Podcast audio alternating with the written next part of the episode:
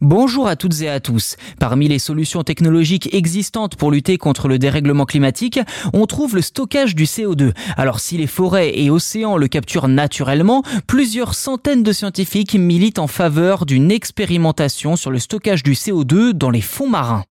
On ne cesse de le répéter dans ce podcast, les gaz sont les ennemis numéro un de l'humanité quand on parle de réchauffement climatique, en particulier le CO2. Alors pour réduire au maximum l'impact de l'activité humaine sur le climat, il faut donc réduire le plus possible les rejets de ces molécules dans l'atmosphère. Mais face à nos modes de consommation, cette réduction est quelque peu compliquée ou tout du moins tous les pays ne sont pas forcément prêts à jouer le jeu pour l'instant.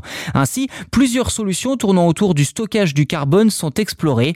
Jusque-là, c'est l'enfouissement de cuves pleines de CO2 qui étaient privilégiées, mais d'après plus de 200 scientifiques, plutôt que de le stocker sous terre, il faudrait regarder du côté des océans.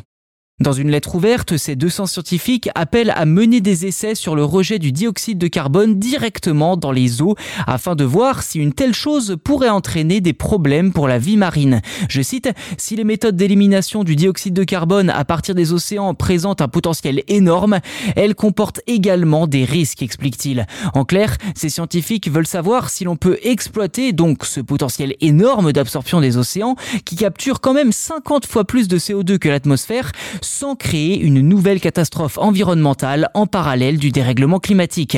Je cite à nouveau, l'humanité ne dispose pas encore de suffisamment d'informations sur l'efficacité ou l'impact d'une telle approche et ne peut donc pas prendre de décision éclairée sur une utilisation à grande échelle. Fin de citation. À noter que plusieurs grands noms se sont joints à l'initiative, comme David King, conseiller scientifique du gouvernement britannique entre 2000 et 2007, ou encore l'ancien climatologue de la NASA, James Hansen.